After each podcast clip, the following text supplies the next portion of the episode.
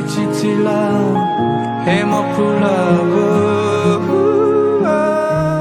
近大家谈的最多的就是《河边的错误》这个电影到底好不好看？好像争论非常的多。我告诉你，我看了，我喜欢这种电影。我把这种电影叫牛肉干啊。为什么叫牛肉干电影呢？你听我慢慢讲。因为我看了电影之后，我发现大家都没走，好多人就坐在那个电影院位子上，灯都亮了，都在弄手机干嘛？都在搜搜解读、搜答案。我一看，我在想笑，因为我也是这个感觉。看完整个电影之后，那个脑子是懵的。人呢都有点不清楚啊，半懂不懂，哎，所以我觉得从这个角度上说，这个电影它还是挺成功的。没错，可能这个片子很多人说我看了啊，我我不喜欢啊，或者是怎么样，你会觉得那你是真的不喜欢吗？你喜欢的定义是什么？不管怎么样，这个片子让你牵肠挂肚，那不就是有点喜欢呢，对吧？从这个角度上说，这个片子它肯定长在我审美点上，我就喜欢这种啊。牛肉干能嚼，越嚼越香。河边的错误，这种看着懵懵懂懂、一惊一乍的啊，看完之后可能要三五天才能反应过来的这种东西，说明它有咀嚼的含量。读热门影视剧原著，探索故事原本的样子。欢迎收听《剧毒药品》。欢迎收听《剧毒药品》。其实这本书我老早就看过了，我今天又翻过来看，这是余华早期的一个小说集。我手上拿这个版本，它里面有好几个故事。河边的错误原著其实很短的，不长。在我看来，你要看这个河边的错误，原著跟电影完全是可以互为对照的。那原著是我们现在看这个电影的注解补充，那电影呢是原著的扩充啊。细化，哎，它不是完全一样的，它里面增加了好多东西。如果说你觉得你电影看完没看懂，那我建议你真的去看一下小说。那如果你以前看过小说的，你说我这个小说看过的，你一定要去看看电影，因为这电影跟小说不太一样啊。在这个电影里面有小说更细致的内容的延伸，而且这个延伸，呃，据这个采访显示，你看，呃，网上有这个，嗯。余华对这些电影里面情节丰富的内容的肯定，就是余华本人觉得这样的创作也是挺好的。他甚至就说了嘛，他说现在那个结尾，我想比我写的要好。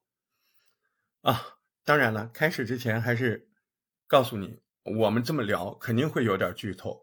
如果你是那种很害怕剧透，那你可以不听了，是吧？我做不到，因为我们要这么聊，肯定涉及到剧情哈，嗯。所以你要特别在乎那个，那你出门左拐。嗯，正式开始就说一下这是什么一个故事。这个故事呢，其实讲起来很简单，它不就是发生在河边的三起凶杀案吗？第一个是个老太太，第二个是一个写诗的诗人，第三个就是一开始发现第一起案子那个小男孩。刚开始看的时候，这个前半部分正常叙事讲故事，看着看着不对了。后半部分慢慢要发疯了，一直到那个朱一龙演的那个主角，那个警察叫马哲，一直到这个警察马哲，他那个人啊，整个被这几个连着的案子弄得就是活都活不下，去形容枯槁，对吧？一直到这儿，再到结束，看完之后，观众们最大的问题，我想就是，肯定都集中在这，这这个案子凶手到底是谁啊？那如果问这个问题呢？我觉得你肯定是没看过原著，啊，因为现在看电影是这个感觉，就是搞不清楚，就电影里就没说清楚到底是谁干的这个事儿。有人说是老太太收养的这个疯子杀的，有人说是不是那个异装癖的那个理发师，还有人说可能就是马哲自己啊，他自己精神会怎么样？但是如果你看过原著，这个问题就简单了啊，小说里非常清楚。这三个案子的凶手，他明确的指向了那个疯子。你看，那个疯子他一离开精神病院，他一到河边去玩，好嘛，小镇上就开始死人，而且每次死人之后，那个杀人凶器都明确的在疯子手里，哎，他拿着，那那小说就是说明白，这个疯子就是凶手，这个就没什么好多讨论的。可是你看过电影之后，你除了凶手是谁，讨论的最多的那是什么？就是这个朱一龙演的主角马哲，他的结局是什么？那有人说他是不是疯了，所以电影后面那么表达；也有人说他是可能死了，还有人说他不是缉拿了疯子后面立了三等功了。那这一点，在小说里、原著里面也是有明确交代的。那交代了什么呢？就是没有那么多可能。小说里面非常清晰的表示，最后那块马哲他是很理性、很清醒的，很有计划、很有预谋的，有条不紊的去开枪杀了那个疯子。杀完之后，他回去警局自首。啊，那最后呢，局长和老婆帮他摆脱了牢狱之灾，啊，就让人评估他精神病嘛。所以呢，原著小说最后讲的就是一个非常简单、荒诞，但是并不是所谓的意识流的这样的一个结局，那就是疯子三番五次的杀人，但是任何人、法律、秩序都拿这一个疯子没有办法。所以呢，尽管疯子杀了人，他还有机会啊，放松的、惬意的躺在阳光下。你看电影里也有啊，哎，你拿我有什么办法？哎，我这疯子，你别说我杀了人，我现在我就躺在这儿。你看那一条路上，他四仰八叉躺那儿，人骑自行车的也没办法，提着自行车跨过去，两边的人都这样，你有什么办法？对吧？他就是一神经病，哪怕是被强行的控制住了，送进了精神病院，还会因为各种原因又送出来。送出来之后呢，再次杀人，而且你看最后杀的还是一个小孩。所以这个时候写这个的作者，他就安排主人公马哲以一种处决的姿态，他就是代表太阳杀掉你，对吧？惩戒他。这个可能就是为什么整个小说在讲故事的过程中，对马哲这个人的刻画，在小说中呢非常利落，没有模糊。哎，小说中写这个马哲啊，没有什么情感心理活动，没有。也没有说马哲我要做什么行为之前我怎么想，没有这样的描写，因为他在小说的结尾，他肩负着对这个疯子执行私刑这样一个责任嘛。那所以可能马哲在原小说里他就是一个秩序，秩序外的秩序。他甚至你看他做整个那个执行的时候，嗯，就杀那个疯子之后，他很冷静啊，他还顺手买了一把香蕉。才坐船回单位，冷静的去自首，就是这种很冰冷、很理性的刻画。在我看，根本就是把马哲，他是一种刚才我说的那种无形的秩序，他是对疯子不奏效的法律之外的不成文的人肉法律，有条文的规矩无法约束，那我就成为规矩，他就是这样一个存在。但是问题就是，这个故事它到了这个位置的时候，它没有结束啊。在这儿，所有的人都必须有一个反问：什么呢？就是马哲，你把疯子杀了，哎，这到底是不是正义？对吧？所以在小说的结尾里，那当年余华就给了这个故事一个特别荒诞的讽刺，那就是局长和马哲的妻子为了帮他脱罪，他们来精神精神科的医生啊，给他做精神鉴定。鉴定的方式呢，就是问愚蠢的问题，一直问你叫什么啊？马哲说：“我叫马哲。”你哪年生的？五一年。你哪年结婚的？八一年。等等等等。每次问马哲都这么回答，就正确的回答。你强调我没有精神病，你别这么对我。但是医生不管他，你只要回答的正常，我就继续问。啊，这样的鉴定一天接着一天，这个鉴定没停过。最后嘛，马哲说烦了呀，都胡说八道了。所以呢，那个小说的结尾是医生照常在问你哪年出生的，马哲不说五一年了，马哲说八一年。医生问你哪年结婚的，五一年。医生说你叫什么名字，马哲说说了一个名字是他老婆的名字，一听是个女的。所以哎，这个时候医生嘴角冒出了微笑，他知道他任务完成了，鉴定终于结束了，或者换句话说，终于可以判定马哲是精神病了。马哲就被带去了精神病院。于是呢，整个小说其实讲的就是这样一个荒诞的故事，就是法律它有一个巨大的无可奈何的一个死角，没有办法清理，所以主人公打破法律，清理了这个死角，然而呢，当他做出这样的选择的时候，他也违背了法律正义的目的，用不正义的方式去追逐正义，到底是对还是错？那这个时候就有一个问题了，就是马哲这样做，他到底对不对呢？啊，他是不是结束了恶呢？所以说，他如果就是惩恶扬善，那他就不应该受到惩罚呀。那不受罚的方式，就是要进入到自己打破秩序要清理的那个死角，那不就是变成疯子吗？然后完成这个无解的循环。你看，我认为啊，这个大概就是这个小说在大方向上的一个质问。为什么说电影对小说来讲是个扩容呢？因为这个其实里面有一些东西原来小说里没有，这个倒是给我们这种原来可能看过或者有点记忆的人带来了很多的快乐啊。说说有什么不同啊？首先，那个第一个遇害的老太太，这个呢，你可能需要用小说来补足电影。电影当中有一幕，那个老太太不是把鞭子递给了。哎，看到的像我们这种第一视角、观众视角，把鞭子递过来，然后自己趴在那儿。那这一幕被很多人解释成是不是那种性的暗示？我觉得，我觉得不太准确。这里在讲老太太，她肯定有那种，我们说叫 S.M. 啊，就受虐倾向啊。当然，她的命运很悲苦。小说里面写到，她在十六岁的时候嫁到这个镇子。十八岁的时候就成了寡妇，守寡几十年，三四年前才突然收养了这个疯子。他把疯子当亲儿子照顾呢。那疯子刚来的时候，每天把衣服弄脏，他都给他一天换好几身。哎，但是渐渐的呢，他们俩关系呢，嗯，就是像你想的那样，对吧？就我在这儿我就不能说了，说了可能过不了审了，就是很不像话，很不像正常男女，而且跨越这么大年纪不能干的事儿。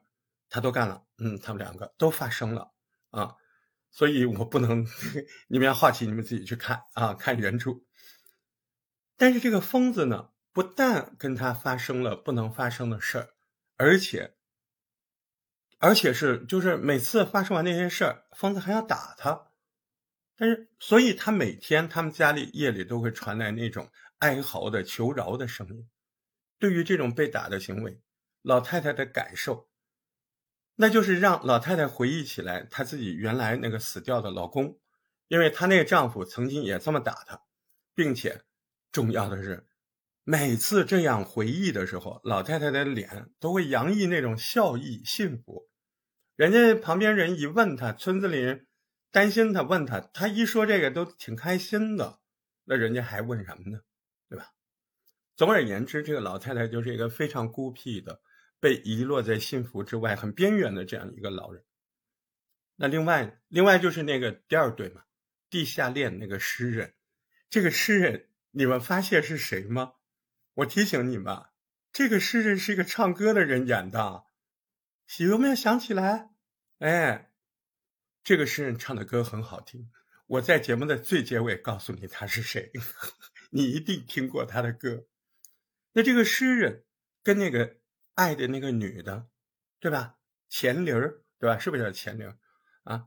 他们就就是不是明摆的爱情的。这个诗人一看是自己有老婆有家室的，那在那个年代，一个小姑娘钱玲儿啊，未婚的大姑娘，哎，那你们之间这个爱，他是在那个时代，他肯定是不被接受的，对吧？他的这一男一女，但小说当中是没有这个情侣的，没有没有这个设定。电影里面让这个钱玲儿跟这个诗人成双成对了，而且他们这个关系一看就是不能公开的，啊，婚外情。那这个设计就让这个情侣跟前面那个老太太，你会发现他们有相同的地方，那就主动也好，被动也好，他们就是在某种程度上被隔离在主流之外，他不是正常的那种，对吧？这是第二组哈，第一组是老太太跟疯子。第二组是钱玲跟这诗人的这个隐秘的恋情。那第三组呢？第三，我觉得电影里面最精彩一个人物设计，就是那个异装癖许亮。这个人物在原著里很简单，没有提到他有异装癖，就是说这个人好像喜欢吹牛，后来被发现他不是喜欢吹牛，他是看到的事情看到别人干的事情，他就会觉得是自己干的。他仅仅就是出于恐惧，在第一次命案发生的时候，他刚好在河里钓鱼，然后他就目击了这个事儿，所以后来警察上门调查，他特别怕，特别紧张，因为他有那个臆想症嘛，他就觉得是自己干的，好像等待命运降临，然后说了很多次啊，这就是天意吧，这是就是什么什么。那后面两次命案，其实他都没有去现场，但问题是什么？就是他主动承认自己去，其实他根本没去。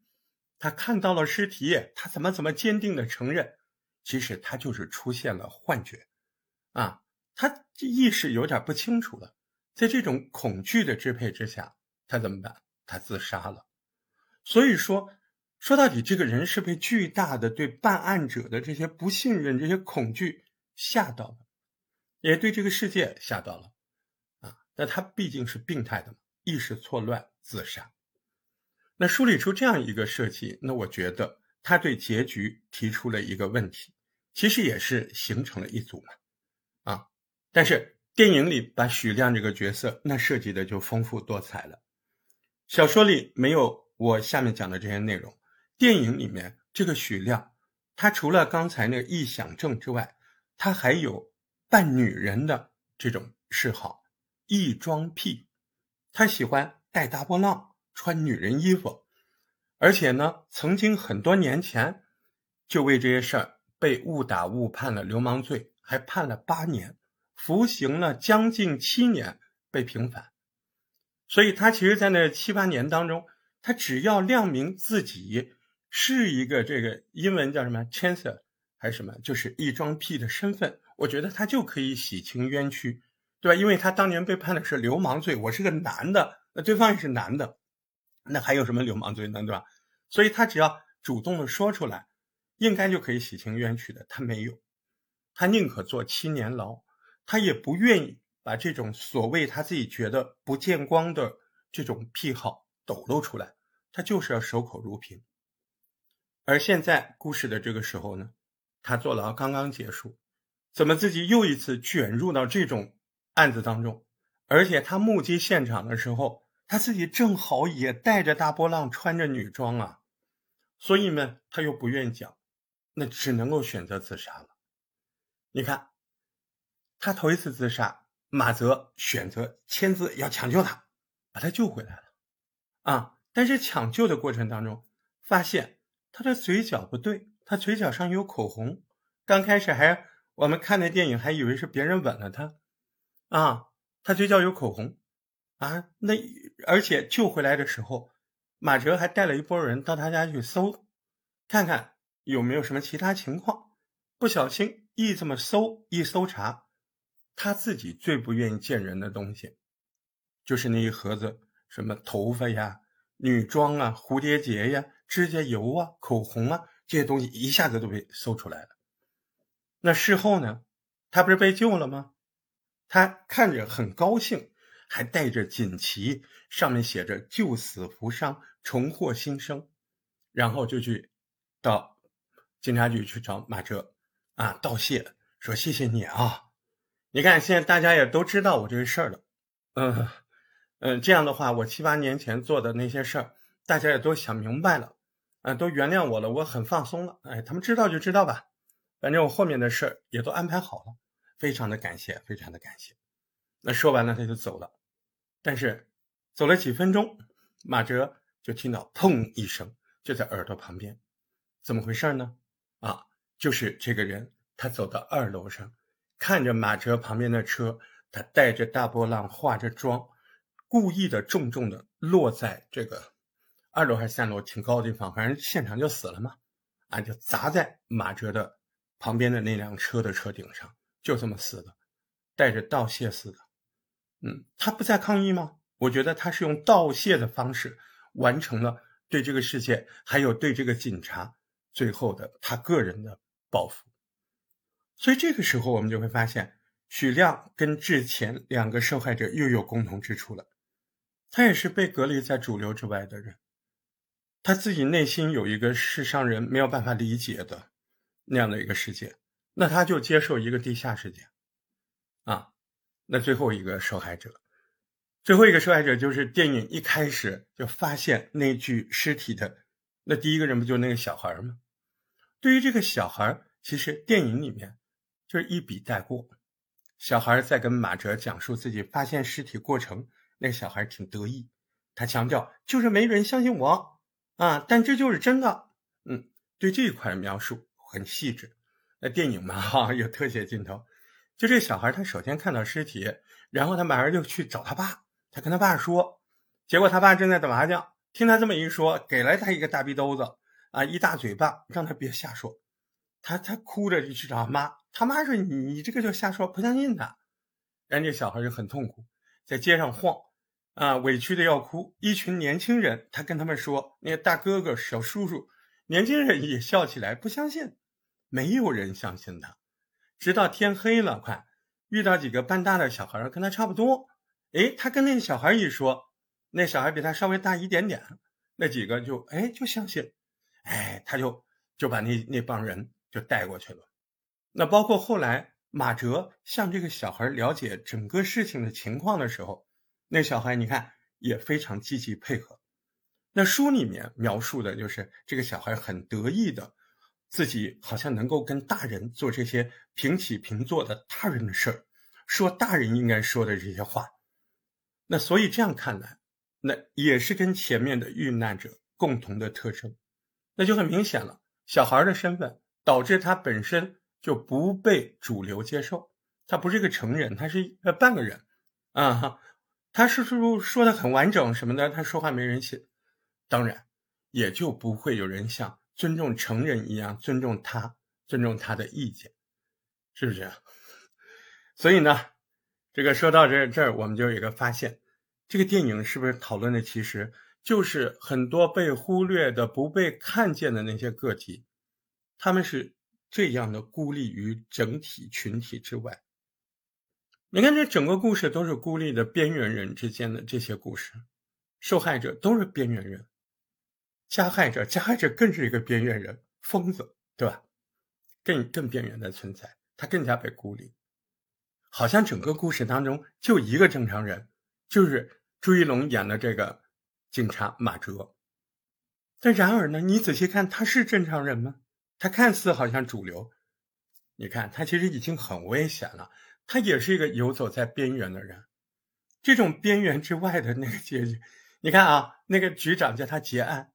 他不，他一定要继续调查。他渐渐的，一步一步的把自己查着查着，把自己逼到那个边缘，或者他从始至终，我们可以说，他根本就没有走过、走进过主流的世界，他没有当过主流的人。为啥？因为他叩响主流大门的钥匙，是不是那个所谓的呃，不知道到底有没有的三等功？他始终就没找到那个打开主流的钥匙。所有的人都不记得他有没有到底获过这个三等功，只有他自己老是觉得有这么印象，他自己有个三等功。于是呢，到最后电影在原著的基础上又扩写出来了。第二个结局是什么呢？这个扩写出来的就是原著是马哲杀了疯子，然后自己清醒的当了疯子。那电影呢？电影现在是。等于提供了两个结局嘛，让你去想嘛。那第一个结局就是马哲抓了疯子，得了三等功，啊，也就是成了主流人的，拿到那个钥匙，啊，打开主流社会的钥匙。第二个呢，第二个嘛就是马哲杀了疯子，然后理所当然的变成了疯子。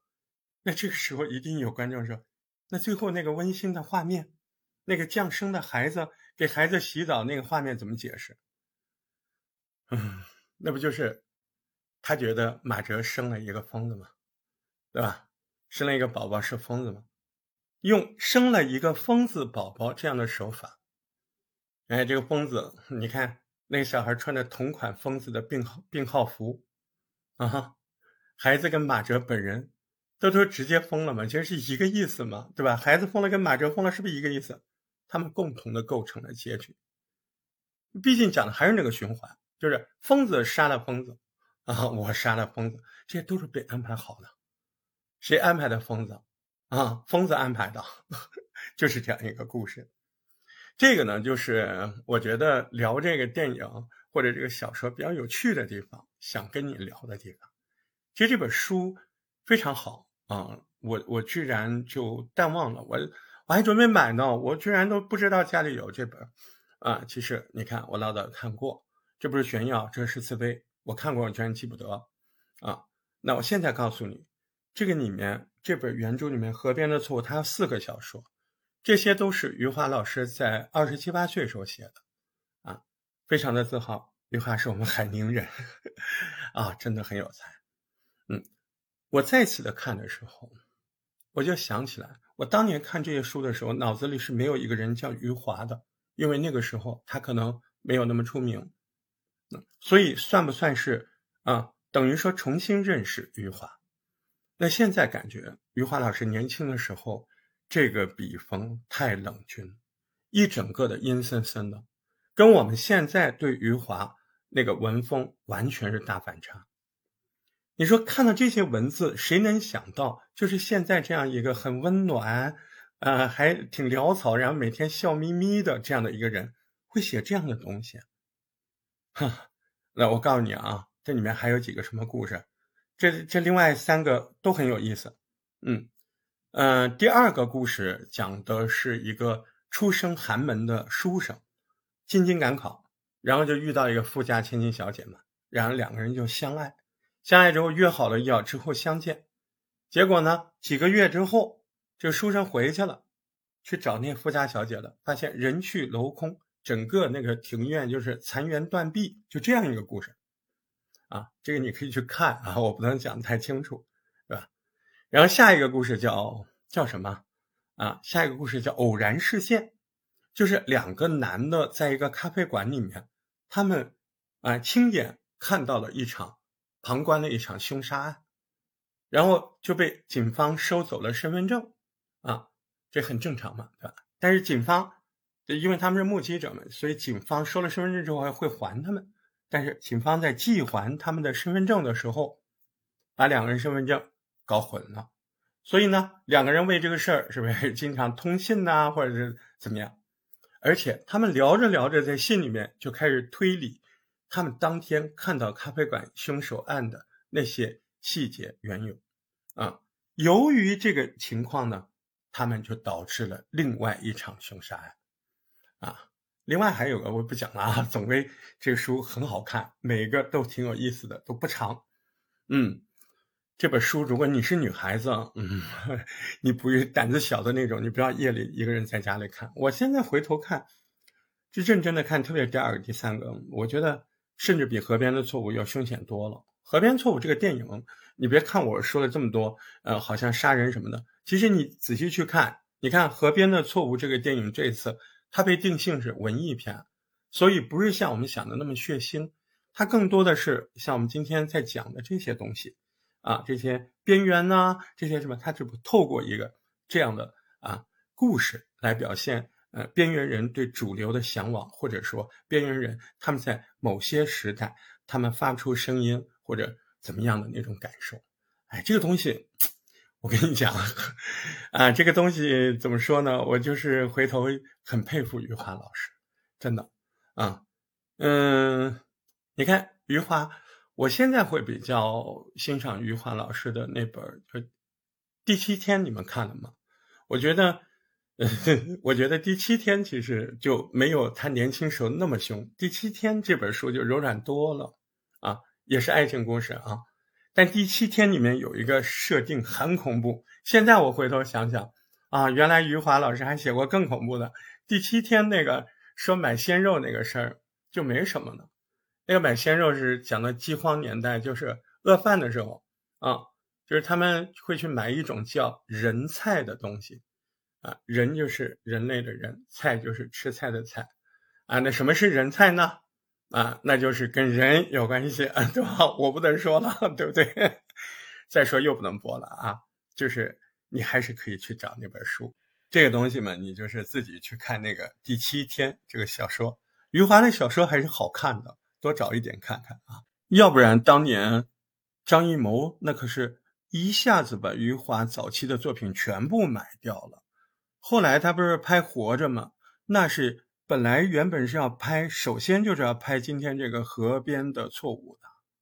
当时研究研究，哎呦，太难拍，那内容少，哎，又不知道怎么扩容，反正最后哎，就拍着拍着就拍成了《活着》，就拍到另外一本。嗯，那今天这个 河边的错误这么呈现，年轻导演啊，年轻的编剧，这里要说一下。哎，那不光是朱一龙演的好，朱一龙在这里面演那个马哲演的太好了，啊，那真是非常的有口碑。你要看这个电影，除了我讲的那些，你还来看看朱一龙的表现。他把那个人啊，从渐渐的一个清醒到最后疯狂的演的太好了，真的。你要是倒过来看，你就觉得马哲是个疯子，哈，就这么厉害。那那除了朱一龙演的好。大家共同认可，还有就是这个故事编得好。我前面不是说余华都觉得这个编得好，嗯，我不知道张艺谋是不是非常后悔当年没用这个编剧。这个编剧他不但编得好，他演的还好。这个编剧叫康春雷，啊，这个电影里面的那个疯子就是他演的。啊，你以为我说那个诗人是他演的？诗人的扣我最后给你解，啊。今天我们就聊到这儿啊！你觉得我聊的哪些不对的，或者没说透的，有疑问的，欢迎留言啊！最近嗓子不太好，身体也不太好，都在恢复。啊，虽然不是什么大毛病，人医生都说了有可能猝死，那我得可小心了，是吧？嗯，就是吃点中药嘛，嗓子老是哑。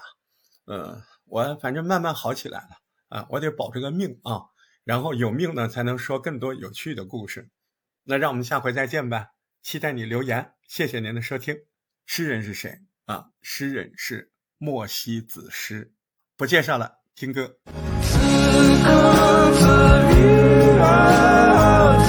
谢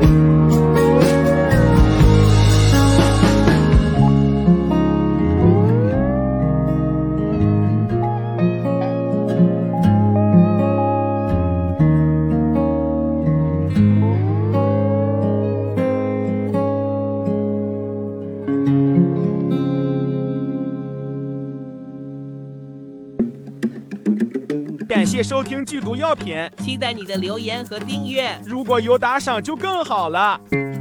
这个专辑里还有好多以往的节目，都很精彩呢，记得去听哦。